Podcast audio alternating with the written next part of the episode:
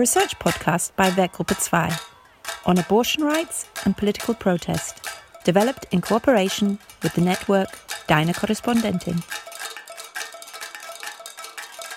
In today's Choice podcast, we're talking about abortion rights and political protest in the Republic of Ireland. Joining us from Dublin is the award winning Irish journalist and broadcaster Una Mullally, a columnist with the Irish Times. She's the author of In the Name of Love, an oral history of the movement for marriage equality in Ireland. Una edited the Repeal the Eighth anthology, a collection of writings, poems, and photographs which capture the momentum of the campaign for reproductive rights in the country in 2018. Also in Ireland, in Kinsale, is journalist and author Marika Grepel, whose other home is Germany. Marika is head of partnerships for the network Deine Korrespondentin. And from the Werkgruppe 2, Director Julia Rösler is speaking from Göttingen, and myself, Isabel Robson, filmmaker from Berlin. Hello, I'm Julia. As an introduction, Marijke, could you tell us a little bit about the current situation in Ireland, just to have a little bit of a background? Yeah, of course. The situation in Ireland in regards to abortion at the moment means that it is essentially free and legal to have an abortion up to 12 weeks of pregnancy. Do need a certification from a GP um, or a doctor, and there is a legal um, three day cooling down or wait period before you can actually have the abortion. So you have to you have to take in all the information from your, your visit with the GP and the doctor, and um, you need a certification by the doctor before you can have the abortion. It is possible to have an abortion after 12 weeks of pregnancy, um, but um, obviously that has to do with um, health problems, like if the woman's life, um, the woman's life is at risk, or if the fetus is likely not to survive after, before or after the birth. Um, and the situation in general um, changed immensely in the last three years or over the last three years because until then abortion in Ireland was illegal and women um, could face up to 14 years in jail if they would have an abortion and uh, the whole change came about because of a referendum that Una was very involved in, or the lead up to the referendum. And that's why we're talking to her today. And I'm really excited about this because I did. Um, write an article about the situation in Ireland um, one year after the referendum, and I had your anthology "Repeal the Eighth um, with me, and I actually interviewed one of the contributors to that anthology, Tara Flynn, who um, spoke openly about um, her abortion and. Um, yeah, so uh, you know the referendum um, and the change in law was a big step, and um, but it really wasn't the finish line. Um, it was actually the start of a new journey for Ireland, wasn't it? Um, there's still so much to to do, isn't there? Yeah, I guess there is, but the fundamental obstacle to um, free, safe, and legal abortion in Ireland, which was the removal of the Eighth Amendment, which was a constitutional ban um, put into our constitution uh, as the result of another referendum in 1983. Um, that was the the you know the primary obstacle, uh, and the movement and the campaign to remove that piece of of um, that you know that part of the constitution, um, which took 35 years uh, to do from from 1983 to 2018 really you know dramatically changed uh, the entire situation. Yes there are still issues um, particularly in in the north of Ireland and and, and as we're talking now there's um, a lot of uh, ongoing political movement with regards to the Westminster uh, government intervening in uh, the North in terms of compelling them to provide um, much more widespread um, access to to abortion in, in a very kind of practical, real sense throughout that jurisdiction. But really, that constitutional ban going um, you know, profoundly changed the, the landscape here. Uh, up until the referendum in 2018, Ireland was the only Western democracy uh, in the world with a constitutional ban on abortion. So you know, we can we can talk about talk about why that happened and, and why it was removed, but uh, that was just such a seismic, seismic, seismic moment. Um, obviously, not just for Ireland in very practical, real terms, but I think also for the broader global um, fight for, for reproductive rights as we see kind of ongoing in, in various countries in, in Europe and South America and so on. Mm. I actually think this is as a as an outsider who who knows Ireland well. This is um, a real it's a fascinating um, movement that happened because in Ireland, um, still ninety percent of schools are under um, are run by by the Catholic Church. So sexual education is a big subject that needs to be addressed in this country, and to be open minded and to to um, to give women their human rights. That was a that was a big thing. Could you tell us a little bit how the referendum actually came about? Because uh, that came from the women, didn't it? Like it was a because people started to speak up and and talk about their experiences.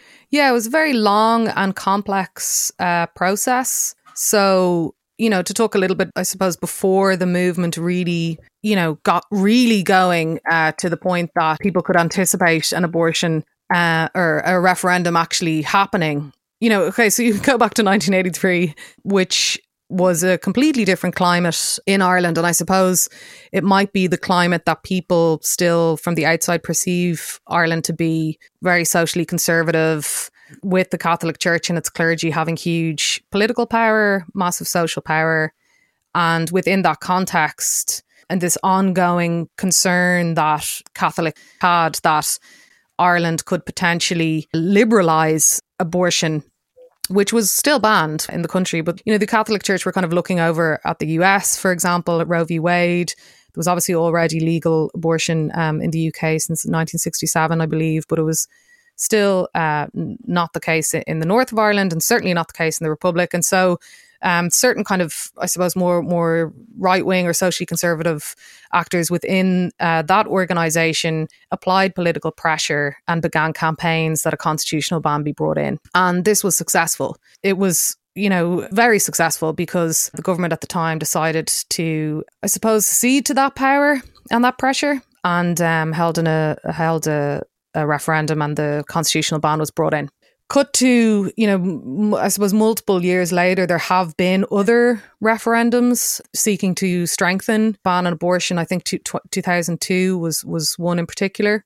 But in the mix of all of that was this constant emergence of very tragic cases that this not just this law but this atmosphere and this culture was causing uh, most notably, a case called the X case, whereby a teenage girl who was raped was seeking an abortion and her parents you know tried to figure out whether that they could legally travel to the UK to access that abortion and that sparked an injunction against uh, this young woman traveling and a supreme court challenge which this is quite complicated but the supreme court laid out that there would have to be legislation made on uh, the right to travel and that that needed to be facilitated. And to illustrate the how difficult it was to even raise this issue and how much uh, the political system dragged its heels on this because this was just an absolute no no to kind of bring up or discuss or advocate for, given the socially conservative atmosphere in Ireland at the time you know, the X case was in 1992. And it wasn't until the death of a woman called Savita Halappanavar in 2012 who was a woman in the west of Ireland in Galway who was who was basically miscarrying and unfor- very unfortunately had septicemia and she was denied an abortion in the hospital she was in because obviously it was illegal and she died and that was in October 2012 and it was only after her death that the legislation that was a hangover from the X case was implemented. That would, would have been the Protection of Life During Pregnancy Act in 2013. So, so it was 20, 21 years before that legislation that was really necessary. Savita Halappanavar is, is a very key figure in the contemporary movement because that was in October 2012. Now, there were already, there was already a different kind of movement building.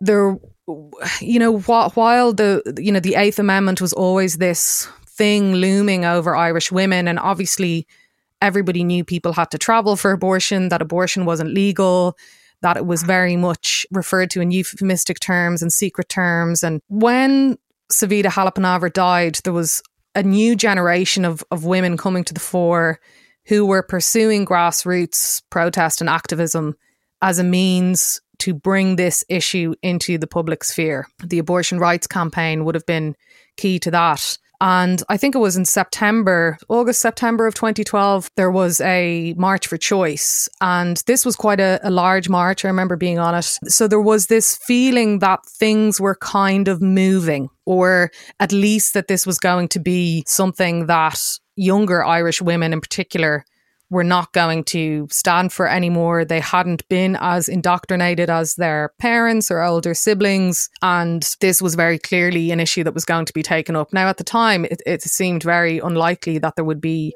political movement on it. Uh, Ireland was also in the middle of a res- very, very deep recession, dealing with the trauma of the economic crash. Mass emigration was occurring, and, and things were quite dark.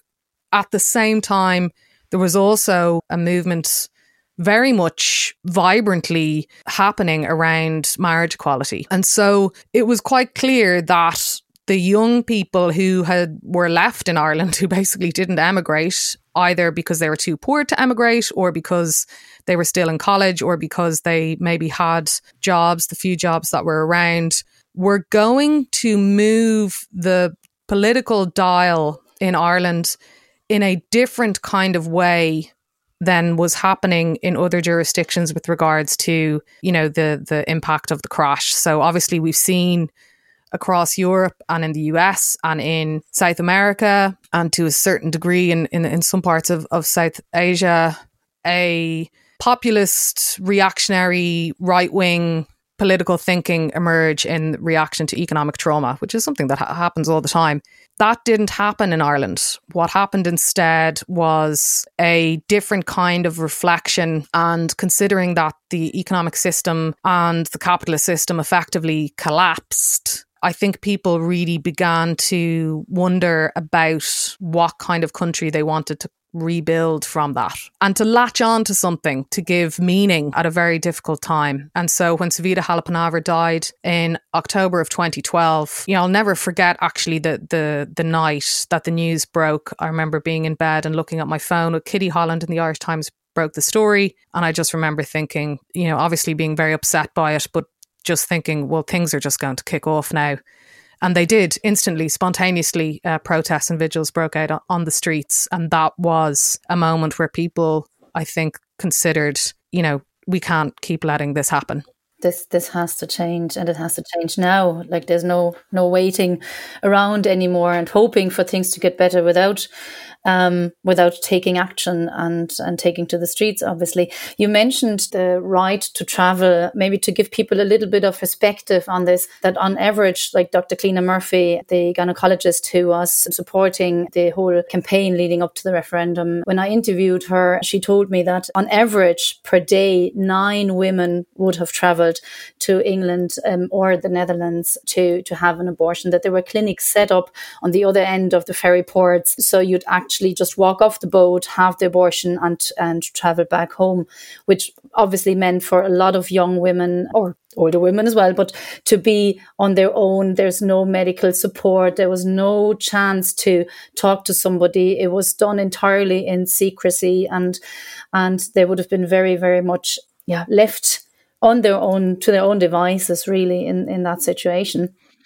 Yeah, this is the, the the massive tragedy of of that time and of that culture. In that so many, as you say, around an average of, of nine women from the island of Ireland traveling to the UK. You know, less so to, as you say, the Netherlands that we know of. You know that that gave Irish addresses in those clinics and that was you know it wasn't it wasn't even a this is a thing about irish culture you know when we think that is you know the theocratic oppressive kind of culture that thankfully is now going somewhat but this thing that, like, you know, it was happening in secrecy, well, it was happening in personal secrecy, in that a lot of people would never tell anybody that they knew or wouldn't tell their families or their friends. But it was not a secret. You know, people very much knew that this was happening. And it's this double bind that we often find ourselves in in Ireland due to, you know, the ongoing legacy of this very like oppressive culture that particularly around sexuality, around women's bodies, anything to do with that that you will allow people to internalize that shame and go on those literal journeys themselves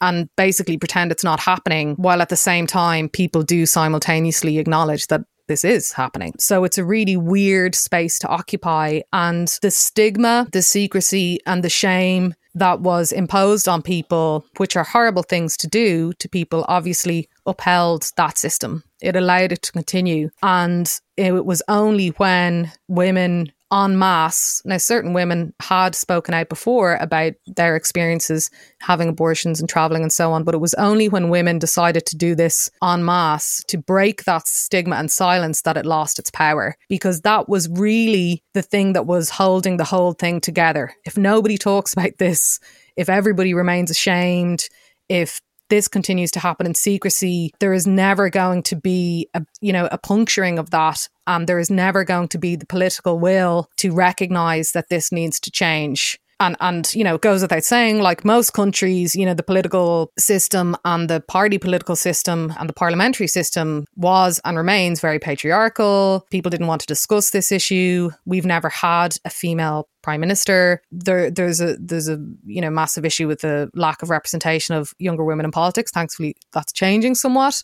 So the political will was just not there. So this was never going to be something that anyone would have really, apart from some very kind of, you know, noble far left or left wing politicians to stand up and say it. it. It just wasn't going to happen. So the only way to change that was if the people themselves broke the silence within the society and decided, no, we're actually going to demand this. Um, and, and that's why the movement was very, very much built uh, from the ground up in a grassroots manner. Now, that's not to say that there wasn't very effective lobbying once the system started to move, but it, was a fundamentally a, a kind of DIY protest movement. And uh, I mean, after you have spoken to and, and connected with so many people for the anthology and heard so many stories and poems and so much detail, personal detail from, from many people, when the referendum happened and the you noticed that people are traveling home to Ireland to vote from all over the world and not just women like men as well. People traveled from England from America from the continent and actually came home to vote specifically could you tell us like did, when you noticed that that happened did that have an impact or were you kind of anticipating that that might happen well, I think it's important to to go back a little bit actually before we we get to that kind of voting point because obviously you have these a succession of protests happening. There's an annual protest. There's the strike for repeal, women's strike. There's a lot of discourse around International Women's Day more and more people are talking about it, you know, writing about it in, in newspaper columns or whatever. And that protest movement is building and a degree of political pressure is beginning to form. Now, crucially, what happens in this whole mix is in 2015, the marriage equality referendum happened, which was another grassroots, you know, protest movement that became something else. And key to that referendum was that people a they they went out and canvassed they volunteered in their t- thousands and thousands and thousands knocking on doors um, and also people shared their stories of homophobia and of their desire to have their relationship recognized by the state and the discrimination that was there that need that needed constitutional change to to change that. And and that referendum very clearly became part of a broader piece of social change. So that was key. You know the, it, it is probably not likely that the repeal referendum, the abortion referendum, would have happened had that not occurred.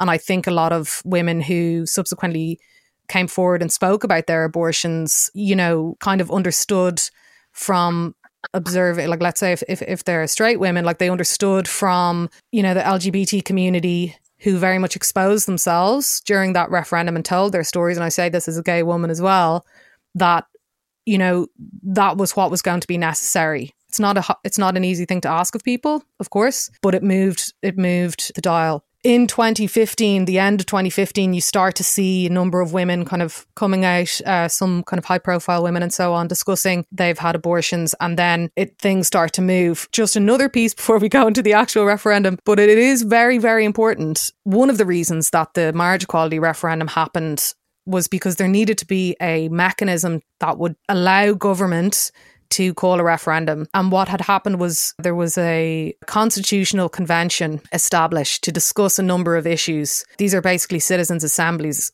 a deliberative democracy process whereby citizens would sit in a room and you know, vested interests and experts and so on would give presentations about a particular issue, and then the assembly would make recommendations to the government. Now, this was a very smart way for the government to actually kind of wash their hands of taking leadership, but also when the assembly or the convention made recommendations, they could then say, oh, well, the assembly is telling us to do it, so we have to do it. So it was quite a, a smart political tactic. So there was one established constitutional convention which recommended that there be a referendum on marriage equality.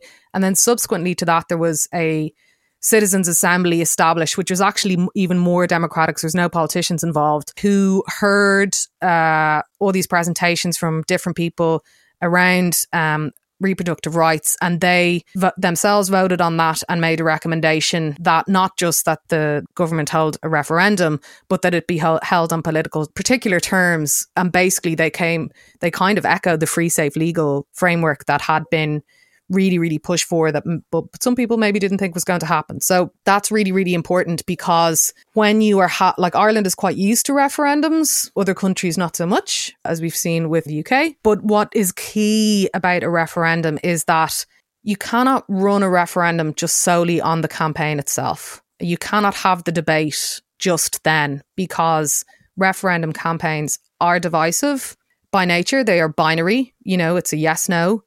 And you have to have done the work and the preparation beforehand, and you have to have had the national conversation in society. And then you get into campaign mode, which is very different to preparing for social change mode. And that work was done before in both of those instances. And that's very important. It was a very mature conversation. I'm not saying that it wasn't divisive. It was very difficult. It was very hard. There were some very nasty moments. But by and large, the people in Ireland, having been kind of conditioned to having these quite vulnerable conversations in the run up to the marriage equality referendum, the same thing was replicated. And also the same spirit of volunteerism, civic responsibility, and people just taking a ownership of the issue and being activists themselves in how they could be in their own language, in their own words. You know, this did not become a theological argument. It, it, did not become a legalistic argument. It became very much about how do we provide for women and people who are pregnant and need abortions in this society and how do we provide that care and you know this is unfair and it was rooted in people's personal experiences and that was really key because you can't argue against people's experience. You can argue about terminology and constitutions and you can argue about term limits and how things are going to be provided. But really, when people are coming forward and saying, you know, I had to do this and it was very traumatic, or couples who had fatal fetal abnormalities who were bringing the remains of fetuses back from London, Liverpool, Manchester on Ryanair flights, you know, bury them at home. I mean, this is the reality of what we we're talking about for wanted pregnancies. So having people who were so, I mean, I've never had an abortion, so I, I, couldn't contribute to the conversation in that way, but people who were so courageous and vulnerable and brave who stepped forward and told their stories in multiple ways just made people listen and made people have that conversation and took it away from ideologies. And you know, one of the reasons that the anthology that I edited and, you know, commissioned the pieces from is rooted in kind of art and literature and design that emerged from the movement to repeal the eighth and that also contributed to the movement was because of how much people were taking this issue and articulating it or campaigning on it or being activists on it in their own way. So you had this coalescence of all of society taking the issue, working through it themselves. Be that, you know, there were artists to repeal the eighth, farmers to repeal the eighth, lawyers to repeal the eighth, grandparents to repeal the eighth. And it was really a whole society movement. And, you know, people weren't getting paid to do that. You know, this is people were just doing it themselves or taking the responsibility. And I think that's the real movement that brought us into the campaign mode, which was, you know, let's say really February to the referendum date at, at the end of May in 2018. So you like with all the run up and all the preparation and everything that actually went into all the the heart and soul of so many people that actually brought into the the campaign. It didn't come as a as a total surprise to you that the result would have been to repeal the eighth. Actually, that people would actually vote to repeal the eighth but the it was a real landslide decision. It was over 64, 65% of voters voted to repeal the eighth. Um, that was uh, uh not expected that would be such a big um, landslide decision, or did you did you kind of expect that to happen? I kind of felt that it probably would be in and around there just from, you know, my main interaction with the campaign, you know, in practical terms was was canvassing. Now, there had already been armies of people basically trained up in canvassing from the marriage equality referendum. This canvassing drive was much much bigger and that entailed everything from going around knocking on doors, night after night to, you know, with flyers at train stations, football matches, whatever, shopping streets, all that kind of stuff. So when you are on the ground in that way, you know, you always tend to have a better handle on it. And with regards to commentary, let's say in the media or the political sphere, that may not be sensing the temperature as accurately. I think that there was political concern that the referendum wouldn't pass. I don't think anybody who was canvassing night after night for months on end had the same concerns. You know, the party political system talks to the party political system. The media yeah, talks to talk the party to political system and to yeah. the media. And then people kind of on the ground can see things a lot more clearly. Yeah, so I so okay, I was probably surprised a little bit high. I mean, I remember about a month before. I'm trying to remember what percentage it was now. What was it? 67%? It's hard to remember. Over over sixty four percent voted to repeal the Eighth uh, Amendment, so it was one point four three million people. Yeah, 67 percent because I think marriage equality was sixty four and and repeal was sixty seventh, which is really interesting, right? Because more people voted for abortion than they did for, for marriage rights. But I, I would imagine that if the marriage equality referendum was held, you know, a year later, it would have been, you know, 80% or something. Funnily enough, my girlfriend who had actually taken for two or three months off work to canvass full time during the campaign, I think a month out of the vote said it's going to be about 67%. And that was kind of very much the perspective of somebody who was canvassing in different parts of the country over and over and over again and could kind of judge it that way. The campaign itself was was you know kind of phenomenal. It was very difficult. It was very grinding. It was much harder than the marriage equality campaign because you know misogyny is more embedded than homophobia. I think in all societies. And whereas it's obviously a different ask of people, marriage equality is a very positive ask, and abortion can be a very emotionally difficult ask for people who fundamentally believe, for example,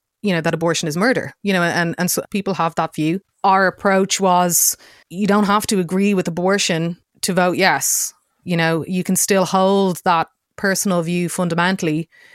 And I used to kind of in in, you know, debates with people and stuff basically say, you know, being anti-abortion is actually a pro-choice position because you're making a particular pronouncement or choice uh, for yourself but whatever you believe is quite different to what you know society needs to provide. And that can be quite a powerful argument sometimes because you can still hold your very you know personal beliefs it's a question about whether you believe that your personal beliefs should be used uh, to really negatively impact people's healthcare and society so the campaign itself you know it, it in some ways followed along similar lines, but there was a much, much, much greater and more entrenched opposition from the no side. But unfortunately for them, they did not judge the mood correctly. Now they did kind of did the same thing during marriage equality. They had very offensive um, campaign literature and so on that people just were like, you know, forget about this, you know and and they kind of did the same thing during repeal the campaign i think people were kind of sick of these same people being rolled out you know these catholic lobby groups and the clergy who who took who wisely kind of kind of took visi- visibly took a, a, step back, but they kind of sent out their their foot soldiers in these kind of small lobby groups and I think people just felt like there was a lack of empathy from the from the no side. You know, they they did things like really horrible imagery on posters and I think people were just kind of kind of ready to to, to move and, and knew that, it needed to happen. And then yeah, the country came together. And you mentioned there the the people coming home uh, to vote, which was a really powerful part of it. I just have to ask about the anti-abortion groups because, like Dr. Cliona Murphy said, that even now, um, when it is possible to go into a clinic or a hospital to have an abortion, that there is still, I don't know how it is in the pandemic, but until the pandemic and the lockdown actually started, that people would still demonstrate in front of, of clinics and play baby heartbeats over loudspeakers and would does it actually affect people who are not having an abortion and still be kind of exposed to this type of uh, protest. And people who who have to have an abortion because of health issues and um, and for whichever reason they're there they're being exposed to really cruel attitudes and the, the way that, that the people are protesting. And the, the discussion that actually is happening at the moment still or, or is ongoing is that there's supposed to be safe zones in front of hospital and clinics um, to provide uninterrupted access or uh, like is that is there any progress on that yeah, so there's been a lot of discussion about exclusion zones at the front of clinics where like fundamentalists essentially um, are protesting. That conversation I you know kind of has gone off the ball because of the, the pandemic but yeah that that was happening you know I think it speaks for itself that kind of uh, behavior. Um, it's obviously, you know, I mean, it's it's it's an, a very extreme thing to do in in my opinion. But bear in mind, you know, these are the types of people that you know in Ireland were setting up crisis pregnancy clinics, you know, in in in shop fronts that were essentially fake, you know, that that people would go into and and ask for, you know, advice um regarding an unwanted pregnancy. And and you know these people were essentially you know trying to steer them away from abortion and, and feeding them propaganda that abortion would give them cancer and all this kind of stuff. You know th- those those fake clinics existed. Um, they existed in dublin. They existed elsewhere. Um, so when you were of that mentality where that you will try to stop something, stop somebody getting care or stop something from happening on ideological grounds to the point that you will actually lie and manipulate and propagandize to people's faces. Well, I'm not sure what you do with that mentality. You know, it's a very extreme mentality. It's it's a very warped mentality. You know, the one thing that you can say about the Yes campaign is that they didn't lie. You know, they didn't lie, they didn't manipulate the facts, they didn't spread misinformation, yet the other side did. Now, thankfully, people in Ireland and the Yes campaign itself had the maturity to rise above that. But that was something that they did, and it is something that we see across the world. It is a particular tactic amongst evangelical anti choice folks in the US, for example, a lot of those tactics, it's a playbook. You know, they're they're they're shared, you know, either very, you know, tactically and strategically. There has been evidence in Ireland and uh, you know, for a long time that certain very fundamentalist kind of right wing Catholic organizations have been getting funding from the Christian right in America and resources. And certainly we saw their tactics play out the thing is, you know, Irish people had moved on and, you know, certainly didn't approve of this kind of behavior. And and whereas that may have worked previously or it may have worked in a campaign setting where you haven't had the broader social conversation in the run up to it, it just wasn't going to work uh, in this instance. And I do think that the home to vote movement, which began as part of the marriage equality campaign with a young man actually called Joey Kavanagh, who kind of set up this campaign to get the vote to vote for a lot of younger Irish people who'd emigrated during the recession. We don't have voting from abroad. And obviously, there's a massive Irish diaspora, but you can still come home to vote within a limited time. I think it's 18 months if since you left the country. So because so many people had emigrated very, very recently because of the economic crash, these people were still eligible to vote and that occurred in a small but very significant way in the marriage equality campaign. But in the repeal campaign, it was like giant. And it was obviously it's very symbolic, it's very emotional.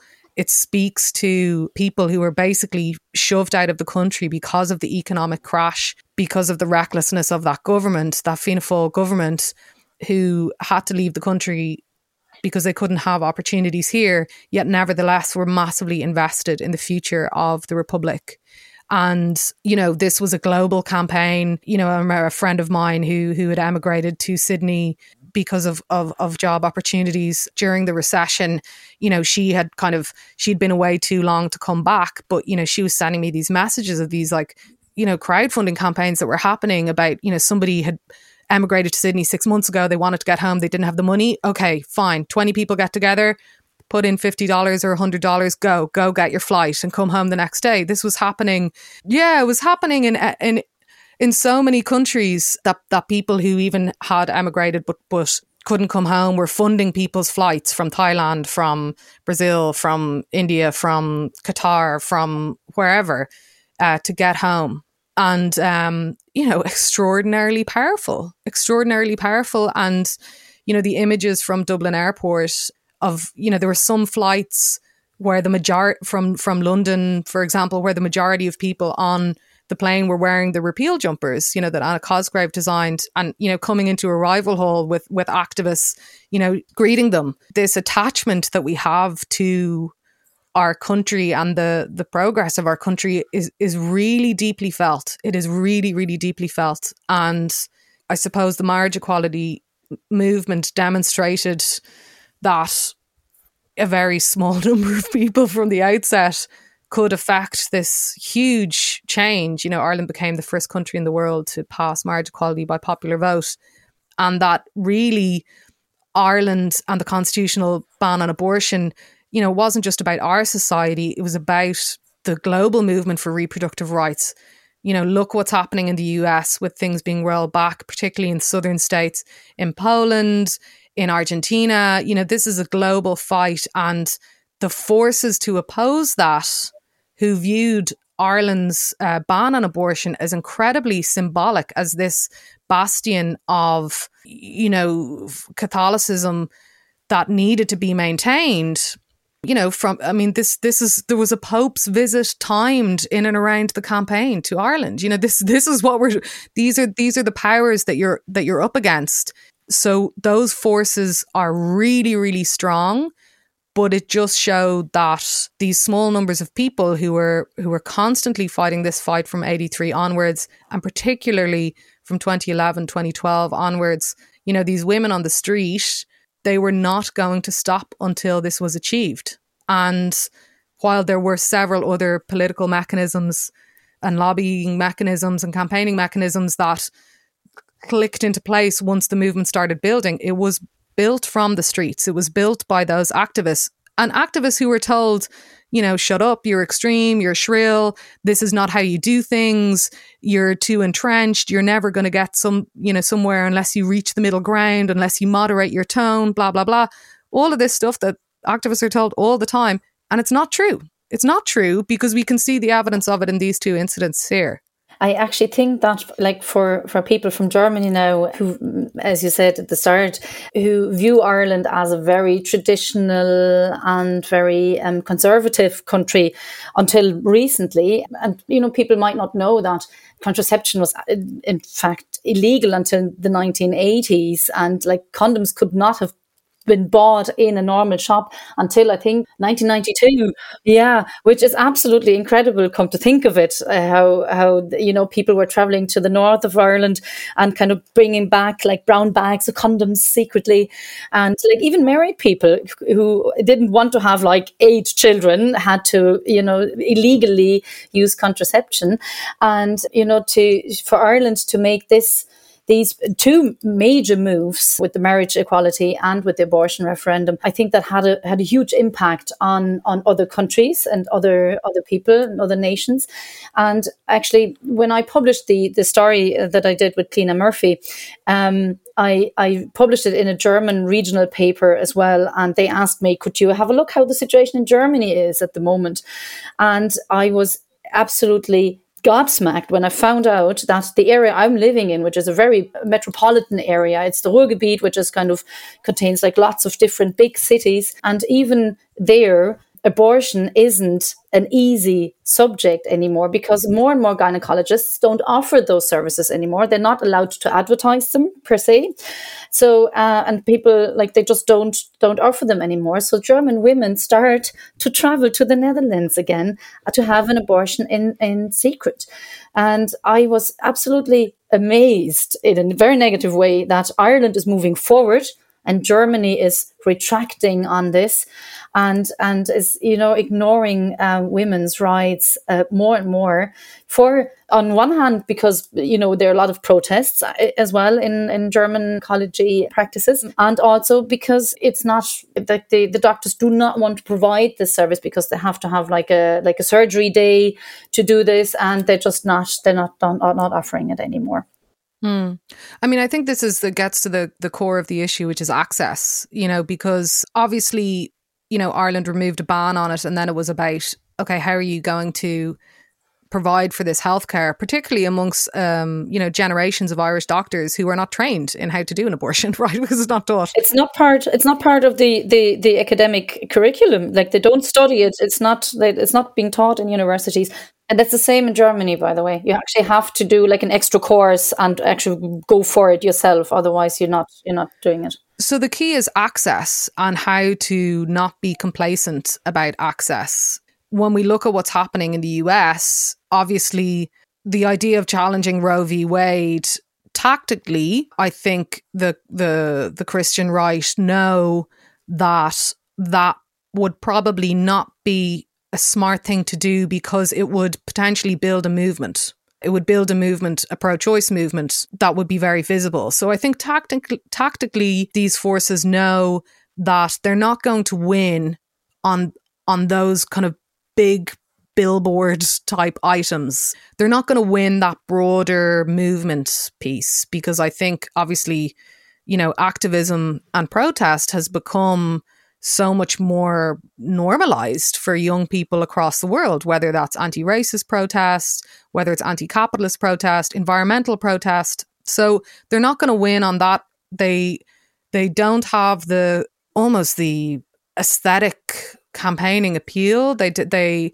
they don't have the you know while they're they're quite clever in terms of you know manipulation of information and disinformation and so on online they don't ha- they don't lead at at the digital campaigning front in the same way that you can imagine if there was a challenge to Roe v. Wade in the US tomorrow, like a very real one, you can only you can imagine the movement that would coalesce around that. So instead, what you do is that you start to dig into how do you make it difficult to have an abortion. And it doesn't matter if you have legal abort free, safe, legal abortion in a country, if you can't access it, then it is a de facto ban through the back door. So what you look at what they're doing in the US around utilizing building regulations to make it very difficult for clinics to provide abortions if it's like oh the corridor has to be this wide or you need to actually you know be a, be a, a, almost like a hospital like environment uh, despite the fact that most people get abortion is, is you know it's a pill uh, it's not a surgical abortion. Um, so doing that, shutting down clinics, making it hard to, you know, with regards to like these uh what are they called? The the cooling off kind of clauses. Like you have to you know I want to have an abortion well you have to wait 2 days to think about you know these kind of ridiculous things. So you restrict access and and really if you restrict access to a point where we see in places you know in certain southern states I think it might be is it Alabama where there's only like a couple of, of of clinics actually providing abortion right now. If you restrict access to uh, that point, then really, you know, abortion rights it's kind of irrelevant because you can't access it. And of course, we know once you start restricting access, the people who are most immediately impacted are the people who most need the healthcare and those people are going to naturally be if you really need an abortion you are going to be in the in the most potentially vulnerable potentially marble, uh, marginalized economically you know deprived point. And and you know obviously in america when you look at the southern states and you look at how uh, access is being restricted right now you know it's impacting black women. There are women who are traveling from southern states to new york to have abortions. I mean this is the same as as as if not a, a greater distance a much greater distance than uh, uh, women in ireland had to travel or as you say women in germany so this chipping away at access is the new tactic because I think these forces know that they cannot win the bigger ideological struggle. They like to frame these kind of things in like culture wars. I mean, culture wars is, you know, a manufacturer kind of term, but they know they can't win that. So you chip away at the other things. And that is where the, the, in jurisdictions where abortion has, is legal and is available, the real pressure and the real fight is around access. Yeah, and I mean the the rural situation for many people in Ireland, in the Republic of Ireland as well, means they have to go to Galway, Dublin, Cork to to access an abortion service. But that actually leads us a little bit to the the question: Do you know how the situation is in the pandemic at the moment? Like there are countries like the Netherlands where abortion um, was particularly difficult now for people because people were not allowed to actually go, you know, outside a certain radius of their home. And there's a 5K lockdown radius around people's homes. Would Irish women be able to to um, access services?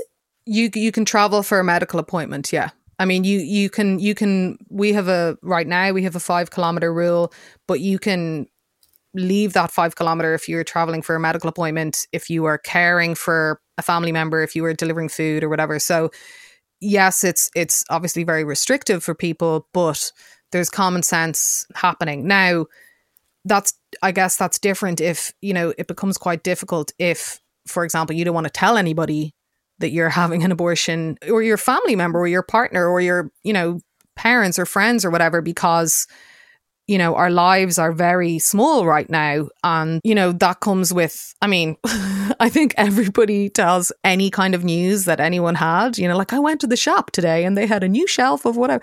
So, but I think that, you know, so, so there are issues of privacy and you know how do you explain that you're going away or you're going out for an afternoon or, or, things like that so and obviously in the north the it's much more difficult because even though abortion has been legalized there, which happened after the Republic's referendum, there is such a political, different political climate. Ultimately, the majority of Irish political parties were in favour of repealing the Eighth Amendment. There is a staunch conservative element within Fianna Fáil that was opposed to it, and there were a couple of small, very small, irrelevant kind of socially conservative parties that oppose them. But, but you know, in the north, you have um, the DUP, which is a, a unionist party. It is, you know, we're talking super duper Old Testament conservative and homophobic, quite quite racist actually, and misogynistic, and staunchly, for the most part, anti-abortion.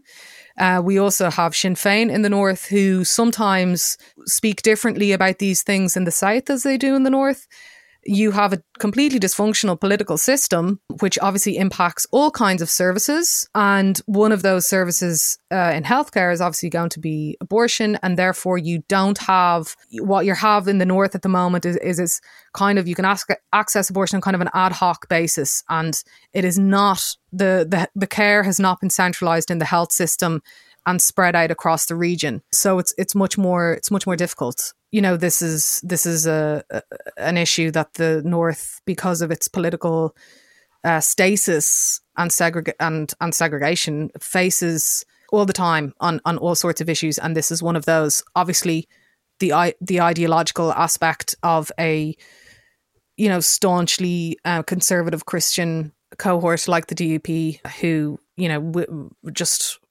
no is their default on everything, that, that makes it more complex. In the beginning, you mentioned that uh, during the period that it was illegal, there was so much shame and also so much stigma on the women. And to change the law doesn't mean immediately that you're you get rid of this. And can you tell a little bit about the situation for the women right now? Do you think they're still ashamed and afraid and stigmatized, or is it, is it a little bit better? I think that the shame and stigma has reduced immensely. I think the reason for that is because of the open conversations that were had and because people listened. It's this difference between hearing and listening. You know, for for decades we were hearing about this stuff, but it was really when only when the space opened up to to listen and and really appreciate what women and pregnant people and and couples were going through.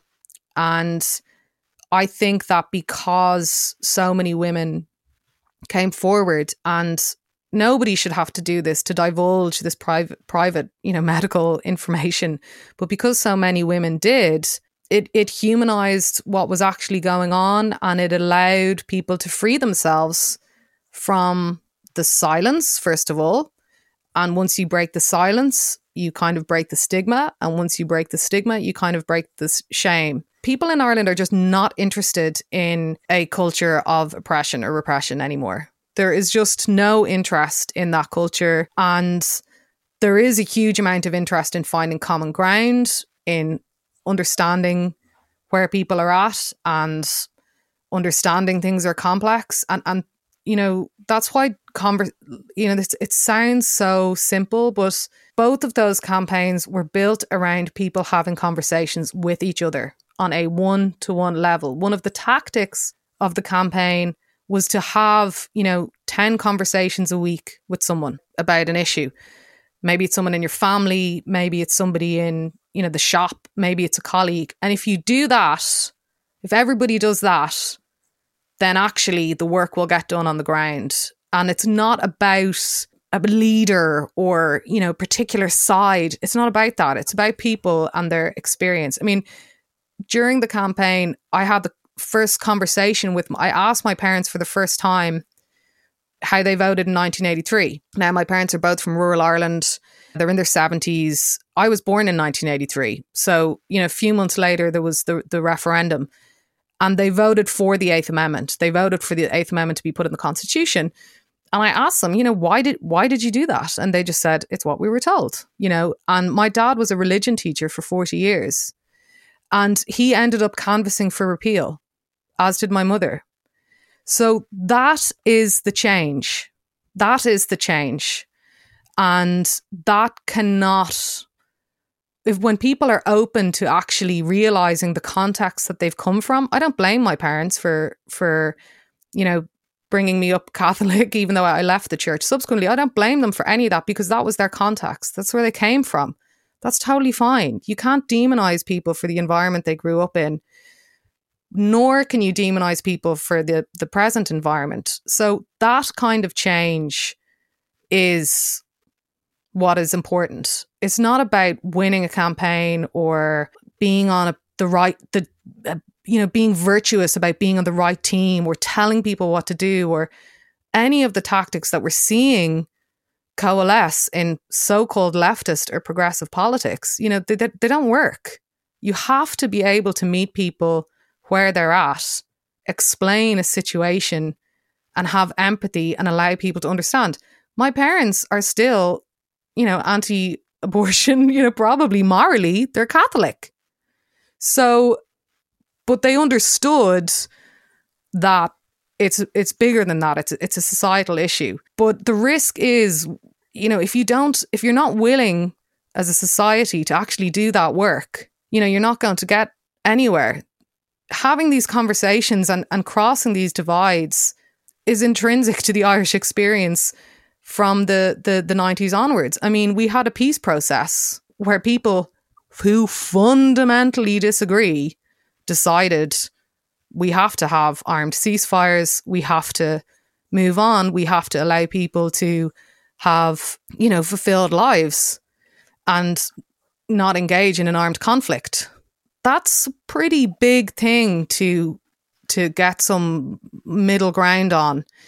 Um, we're having a, a conversation now on a united Ireland, which was a pipe dream, you know, a romantic kind of thing. That is a real conversation happening. There was an entire big, huge, big news show about it the other night with with the leader of Sinn Féin, Mary Lou McDonald, Leo Varadkar, and the Taoiseach, all talking about and all on the same page, by the way, about about this happening. Now, obviously, you know, there's there's huge issues, but these are things that can happen, like change can happen if you're willing to talk to people you disagree with, if you understand where they're coming from, and vice versa. But it, it can't happen if you're just out there and, you know, I, I mean, I hate tone policing, but there is a certain type of like bad activism that happens, you know, and a lot of people are not very good activists, I suppose. But you know, you can be an activist for for a campaign and, and not just generally in your life. You know, I definitely wouldn't call myself an activist, although I have been involved in this campaigning.